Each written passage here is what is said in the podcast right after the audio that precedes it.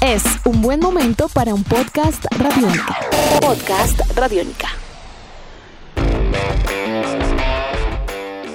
Fueron varios los hechos deportivos destacados de la semana. Aprovechamos estos minutos para resaltar algunos de ellos mientras pasan los días para conocer un panorama un poco más amplio del futuro que les depara. Esto es Tribuna Radiónica. Una de las noticias más destacadas del deporte colombiano durante la presente semana fue la reanudación de prácticas a campo abierto de 17 disciplinas deportivas de carácter individual, eso sí, y desde el pasado primero de junio. Aunque deportes como el ciclismo reiniciaron labores sin mayores sobresaltos, hay otros que aún no han podido arrancar a plenitud. Es el caso, por ejemplo, del surf, que en el Caribe colombiano aún no recibe luz verde por parte de las autoridades locales de diversas regiones para poder acercarse a las playas. Y es así como, por ejemplo, en el departamento de Córdoba, así como en la ciudad de Cartagena y en Puerto Colombia, por mencionar algunos ejemplos, todavía no tienen autorización los surfistas para comenzar a realizar su actividad deportiva.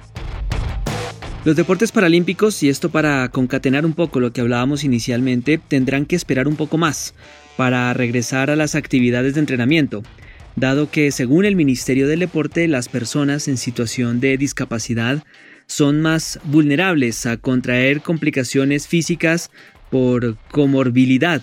Si acaso llegasen a adquirir el virus de COVID-19, están catalogados como deportes o disciplinas de riesgo 2 y hasta que no se les permita recibir la autorización, por ahora van a tener que esperar un poco más. La Federación Colombiana de Ciclismo inició las gestiones para organizar un vuelo charter que le permita a varios de nuestros escarabajos viajar a Europa para atender el calendario de competencias del segundo semestre de 2020.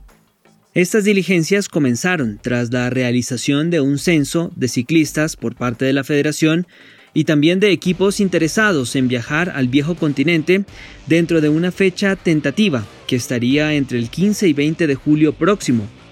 La revista Mundo Ciclístico informa que hay una lista de 70 deportistas en el despacho del eh, Ministerio del Deporte con el objetivo de facilitar las gestiones del caso para su eventual viaje y participar de las carreras y el cronograma establecido por la Unión Ciclística Internacional hace unas cuantas semanas atrás. Hablamos ahora de automovilismo porque la piloto colombiana Tatiana Calderón disputará una nueva carrera de carácter virtual y es muy importante. Las 24 horas de Le Mans a disputarse el próximo 13 de junio. Tatiana forma parte del Richard Mill Racing y competirá en Le Mans como parte de su preparación para disputar la Superfórmula de Japón, uno de sus grandes objetivos en el 2020 y que se ha visto truncado de momento por el COVID-19. Dentro del grupo de pilotos que competirán en las 24 horas de Le Mans se encuentran Max Verstappen, Fernando Alonso, Rubens Barrichello y el colombiano Juan Pablo Montoya. La incertidumbre reina por estos días en el ambiente del fútbol profesional colombiano. Mientras la DIMAYOR aguarda por el aval del gobierno nacional para reanudar el campeonato, los clubes dejaron entrever la posibilidad de cambiar el sistema del torneo, dado que los tiempos para la reanudación del mismo se estrecharon dramáticamente para que se cumplan a cabalidad. Entre las más recientes propuestas que por estos días estudian los equipos del fútbol nacional está la de realizar un solo torneo en este 2020 y no dos, como estaba inicialmente estipulado. Por lo pronto, el 8 de junio próximo comenzarían los entrenamientos individuales mientras Mayor, Gobierno y Ministerio del Deporte toman decisiones con respecto a la reanudación del fútbol de primera división en nuestro país. Bueno, y cerramos con algo de fútbol internacional y más concretamente de fútbol italiano.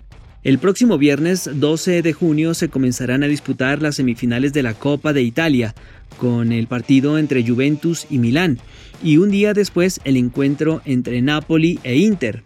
El anuncio lo hizo el ministro de Deportes de Italia, Vincenzo Spadafora, accediendo a la petición de las autoridades del fútbol de aquel país por adelantar el regreso del calcio a esa nación. La Serie A, recordemos, volverá a la competencia el próximo 20 de junio. Nos despedimos de Tribuna Radiónica como siempre trayendo recomendaciones.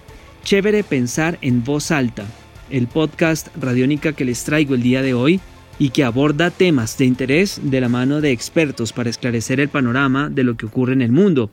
Esta semana trae el siguiente interrogante. ¿Cuáles fueron las consecuencias de la Ley 100? Así que están cordialmente invitados para pasar y conocer un poco más de esta situación. Edición de este podcast a cargo de Juan Pablo Pérez. Mi nombre es Juan Pablo Coronado y nos volveremos a encontrar pronto en otra edición de Tribuna Radiónica. Nuestros podcasts están en radionica.rocks, en iTunes, en RTVC Play y en nuestra app Radionica para Android y iPhone. Podcast Radionica.